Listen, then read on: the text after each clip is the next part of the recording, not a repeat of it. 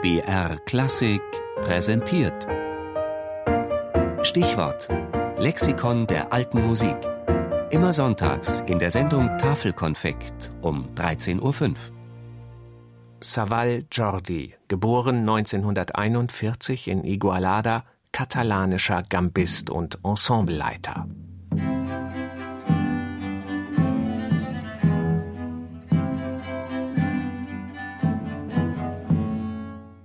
Was heißt hier Gambist und Ensembleleiter? Ein bisschen mehr Enthusiasmus bitte. Jordi Savall ist ein Superstar der alten Musik. Er füllt weltweit Konzertsäle jeder Größe und das Publikum jubelt ihm zu wie einem Dalai Lama.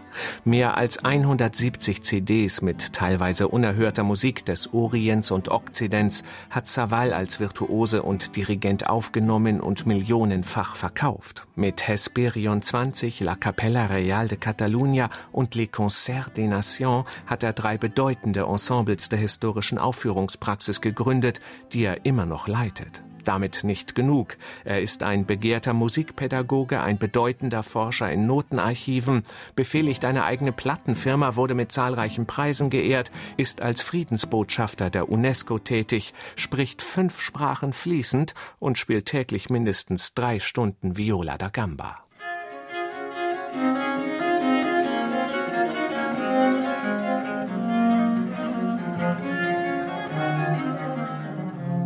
Ich finde, was ist ganz toll mit der Viola da Gamba ist, das ist ein Instrument, das erlaubt mich ganz allein zu spielen oder in keiner Besetzung mit ähm, die Bassgambit als Soloinstrument.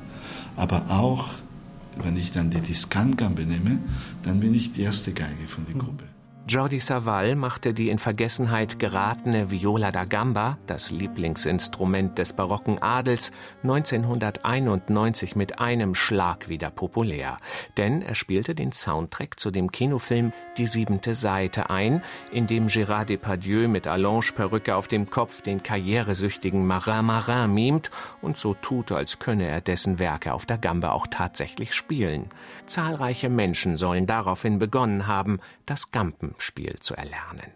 Doch der Katalane ist nicht nur einer der besten Interpreten seines Instruments, er ist auch ein Getriebener auf der Suche nach alter Musik, die seit Jahrhunderten nicht mehr erklungen ist. Jordi Savall versteht sich auch als Schatzsucher, der in staubigen Archiven bedeutende und zu Unrecht vergessene Werke ausgräbt und ihnen neues Leben einhaucht. Was mich fasziniert hat, war eine Welt mit schöner Musik, die unentdeckt war.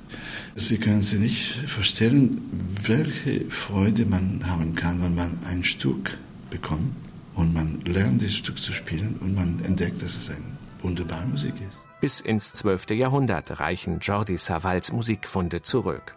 Und sein Wissen darüber teilt er gerne in aufwendig dekorierten CD-Booklets mit, die durchaus Buchdicke erreichen können.